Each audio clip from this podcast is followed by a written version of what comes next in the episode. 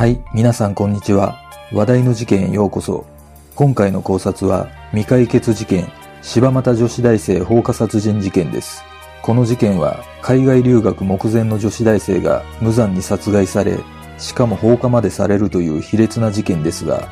ビンジはこの事件どんな印象ですか？この事件は平成の三大コールドケースと呼ばれ、長期間解決していない未解決凶悪事件の一つと言われているようです。また、捜査特別報奨金制度の対象事件であり、犯人の検挙に結びつく情報提供を広く呼びかけていますが、未だ犯人の検挙には至っていません。現場のあった自宅跡地は消防団の格納庫になり、女子大生を忍んだお地蔵さんも建立され、ご家族、近隣住民、警察が一体となって全力を挙げて事件解決に取り組んでいる印象を強く感じています。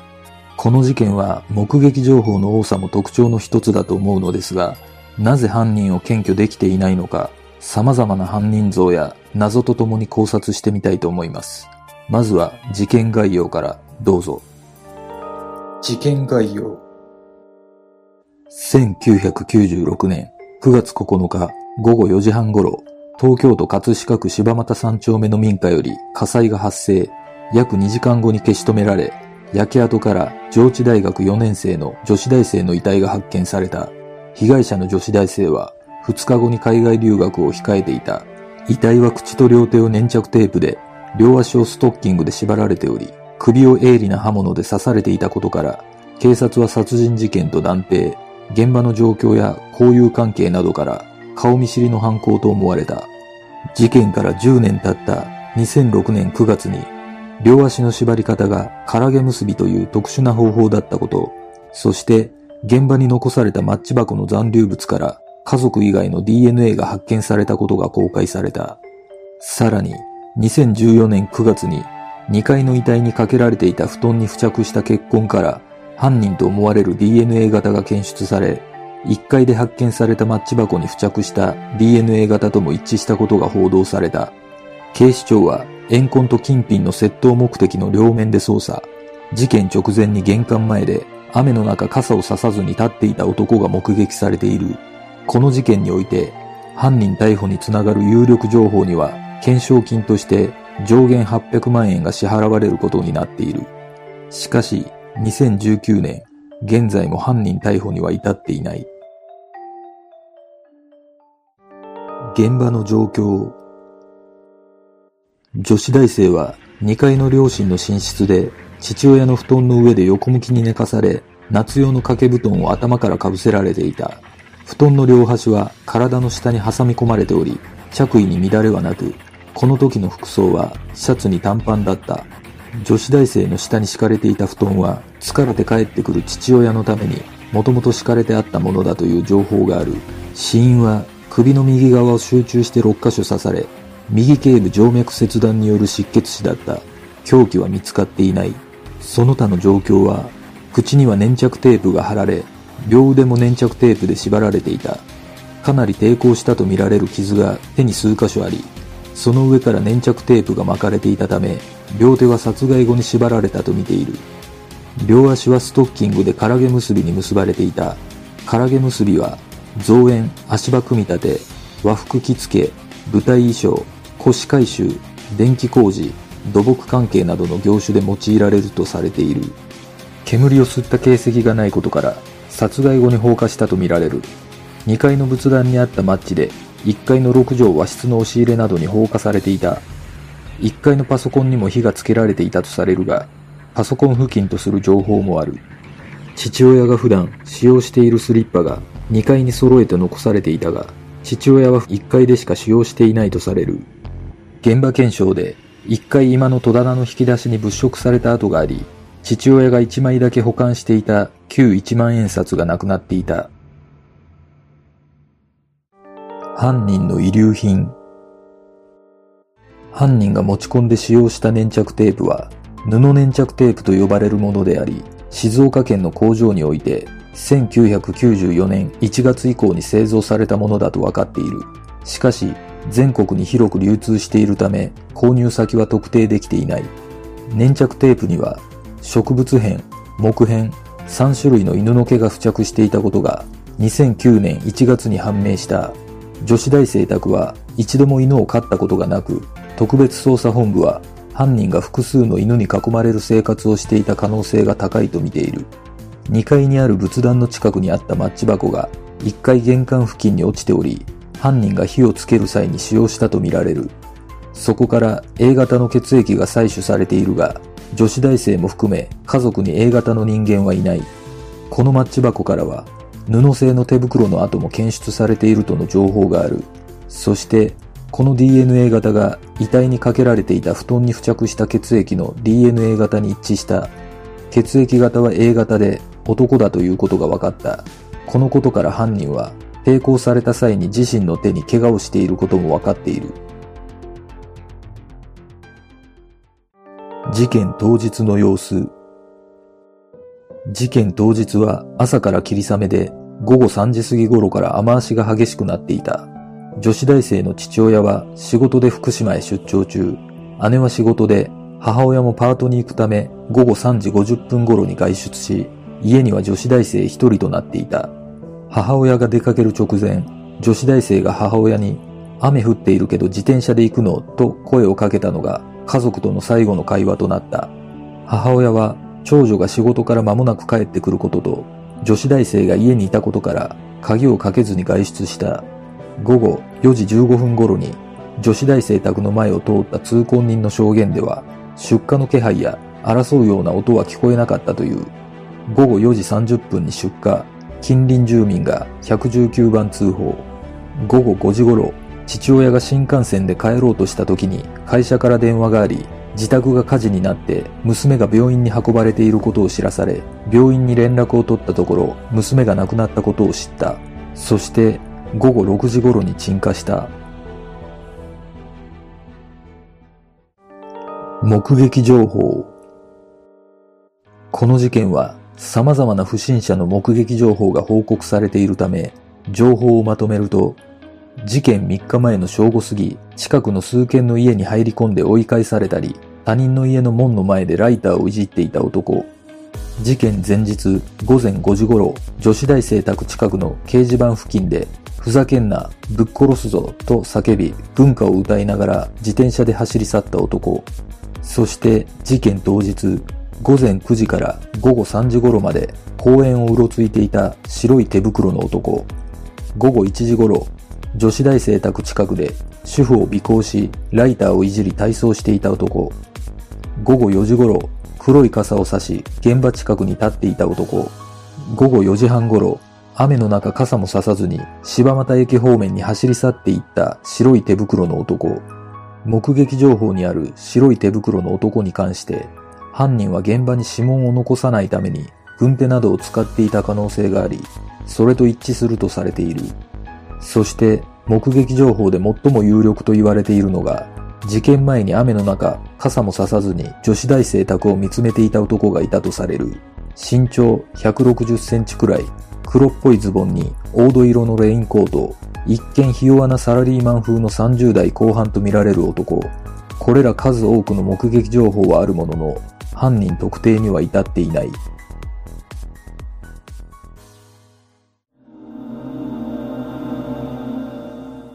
私は事件前に女子大生宅を伺っていた男と午後4時半頃柴又駅方向に走り去っていた男は犯人だった可能性が高いのではないかと考えています。柴又駅方向に走り去っていった男の目撃情報についてですが、女子大生宅が出火したとされる時間が午後4時半頃ですので、目撃された時間とほぼ同時刻になります。そして、女子大生宅からは犯人とされる指紋が検出されたとの情報が出ていないようですので、犯人は現場に指紋を残さないために手袋を使っていた可能性があり、目撃された男も手袋をしていたとの証言があることから犯人だった可能性が高いと推測します。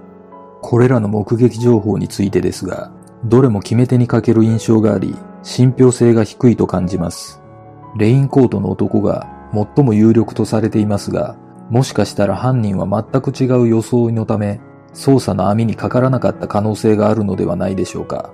当時の周辺住民もこの男のイメージが強くなってしまい、実は他にも目撃していた怪しい人物がいたとしても、自らの判断で情報提供できていないとも考えられます。もしそうだとしたら、犯人にとっては都合のいい目撃情報ばかりだったのかもしれません。皆さんはどう思いますか？様々な犯人像。物取説、夕方4時というのは、実は空き巣が多い時間帯だとされる。買い物に行く数分の間を狙い、少額でも盗んでさっさと次の家を狙う。こうした手口に巻き込まれた可能性は否定できない。たまたま女子大生が家にいて、両親の部屋に逃げ込んだという可能性もある。物取り程度の犯人だからこそ、顔を見られて逆上し、必要以上に残忍な方法で殺害したのかもしれない。しかし、その後の放火には疑問が残る。ある捜査関係者によると、過去の経験上、この手の物取り程度の犯行でここまでした人間は外国人以外聞いたことがない。しかし、いろいろな目撃証言が出ているが、外国人の目撃証言はない。母親が出かけるのを見届けて犯行に及んだことは間違いない。もしくは、以前に何度か家を訪れていた可能性も残る。どちらにせよ、計画的にやらないと難しいと語っている。ストーカー説。実は、女子大生がストーカーの存在を匂わせるような言動を周囲に漏らしている。家族によると、女子大生が後をつけられたのは、事件から約10日前の8月末、9月11日からのアメリカ留学を目前に、大学の友人やアルバイト仲間らが開いた送別会からの帰宅途中だった。午前0時頃、女子大生は最寄りの京成電鉄柴又駅の公衆電話から自宅に電話をし、家族に誰かが後ろをつけてきて、道を曲がっても次にまた曲がってもついてきた。だから駅まで戻ったと訴えた。母親が駅まで迎えに行き、自転車の後ろに乗せて帰った。その間男の姿はなく、変な人はいなくなったね、と二人で話したという。9月に入って歯科医に行った帰りに女子大生は私に何かあったら歯の治療痕でわかるよね、と話すなど、命の危険を感じている様子もあったという。このような経緯から、自らの死を予見しているような言動もあり、犯人はストーカーではないかという見方もある。こういう関係説、女子大生は夏休みに地方の中学生などに英語を教えるサークルに所属していたことが報道などで明らかになっている。多くの学生には意識などないが、一部の大学のサークルは宗教団体などの青年部の隠れ蓑であるケースが多いという。これは多くの宗教団体が使う手法でもあり、オウム真理教や信仰カルト教団も、ボランティアやヨガという看板を掲げたサークルを各大学に作り会員を集めてきた事実がある。女子大生が所属していたサークルが布教を目的としていたかはわからないが、宗教団体の入信マニュアルと近いものがあるとする見方もあり、組織的な事件の可能性も囁かれている。しかし、女子大生の通うカトリック系大学に対する捜査は難航したという話がある。捜査関係者によると、この大学は名門大学ということもあり、簡単に捜査員が入れるようなところではない。個人的には調べてみたいが、相当上の許可が必要になる。下手したら人権問題だけじゃなく、外交問題まで出てくることになると語っている。なぜなら、この大学は戦後間もなくからイエズス会の大使館のような機能を有しており、学校内への捜査は外交問題になり得る可能性があるとされている。このような経緯から、大学の交友関係の踏み込んだ捜査ができず、犯人を取り逃しているのではないかとの見方がある。数々の謎。この事件は現場の状況に多くの謎があることも特徴の一つだと言える。その中でも特に謎が深いとされているのが、一回戸棚の父親の財布に一枚だけ保管していた旧一万円札だけがなくなっていた。しかし、洋服ダンス内の預金通帳、留学のためのリュックサックにあったトラベラーズチェックや現金など十数万円は手つかずだった。これらの状況から物取りの犯行だとすれば疑問が残る。1階にあったはずの父親のスリッパが2階の女子大生が倒れていた部屋の前に揃えてあった。このスリッパは普段1階でしか使用していないため、なぜ2階にあったのか、この状況から顔見知りの犯行の線も疑われている。そして一番の謎とも言える放火については、女子大生にかけられていた布団にも火がついていた形跡はあったものの、最も激しく焼けていたのは、女子大生が倒れていた両親の寝室ではなく、2階奥の6畳洋室とその下の1階6畳和室だった。2階にある仏壇の近くにあったマッチ箱が1階玄関付近に落ちており、そこから犯人の A 型の血液が採取されている。マッチ箱は犯人が火をつける際使用したとみられる。しかし、証拠隠滅のためだとすれば、なぜ女子大生のいる部屋ではなく1階だったのか、その理由については現在も分かっていない。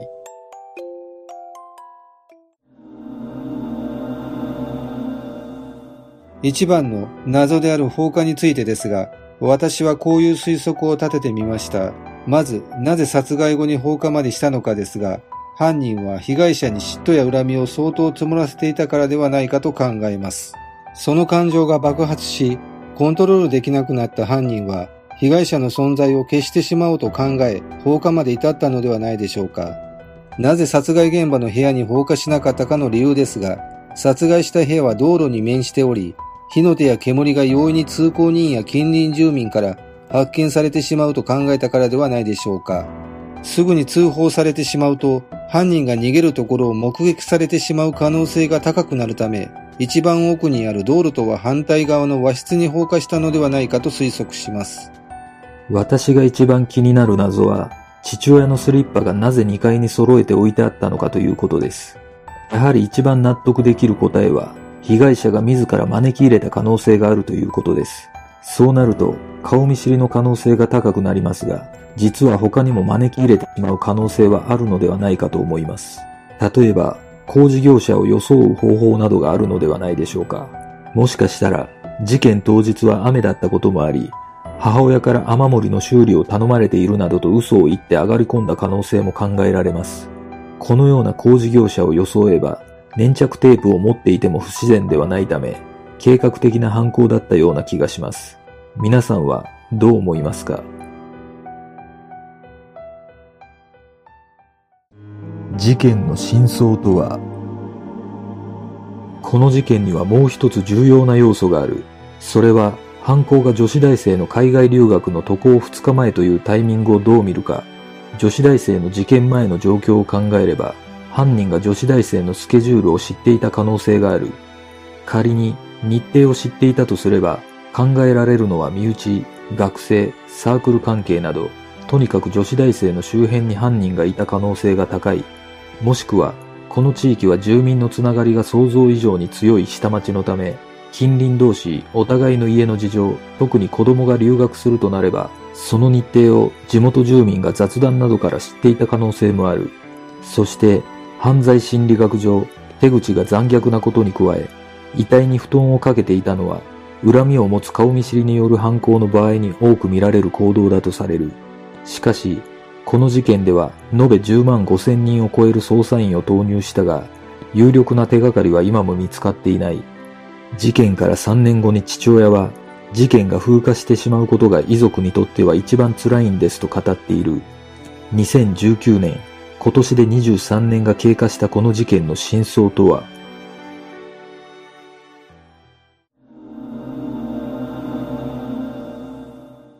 私の考える犯人像ですが、ストーカーによる犯行だと考えます。事件前女子大生は、最寄り駅からの帰宅途中に後ろを誰かにつけてこられていたり、命の危険も感じ家族に訴えていたこともあり、可能性が高いと感じます。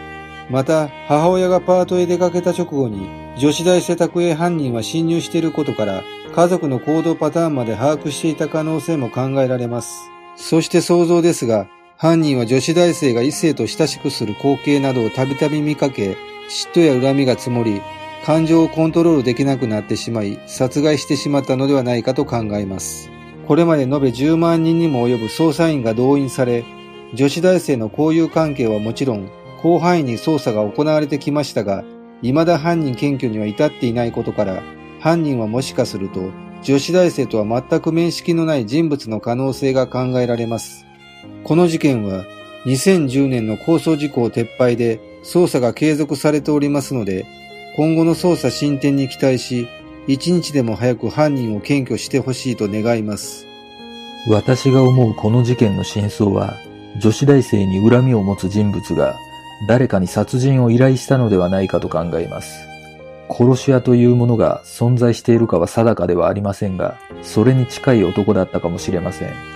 そしてその依頼主は大学やサークルなど女子大生の身近な人物だったのではないでしょうか。仮にそうだとすれば、この事件が未解決となっている原因は、女子大生とは無関係の見ず知らずの男が犯行に及んだため、捜査が行き詰まり、交友関係に怪しいとされた人物がいたとしても、アリバイが成立していることが考えられます。そして、殺害後の放火については、階段下の1階の和室で何か予期せぬアクシデントが起こり、火をつけなければならない理由があったのではないでしょうか。例えば、犯人も怪我を負っていたとされるため、畳の上に大量の血がついてしまったとか、何かしらの痕跡を消すためだったとも考えられます。そして焦った犯人はライターやマッチなど火をつけることができるものを探し、戸棚を開けた時、たまたま父親の旧一万円札を見つけたため盗み、2階に戻り、仏壇のマッチを取って1階に放火したと推測することもできます。この事件は女子大生しかいないタイミングを知っていた誰かが女子大生が海外に行ってしまう前に計画的に起こした事件のような気がします。皆さんはどんな考察をするでしょうか？では、今回の考察は以上となります。次の動画を見たいという方はグッドボタン、チャンネル登録お願いします。よかったらコメント欄に考察してほしい事件などがあればコメントお願いします。この動画を見ていただいてありがとうございます。では次の考察で。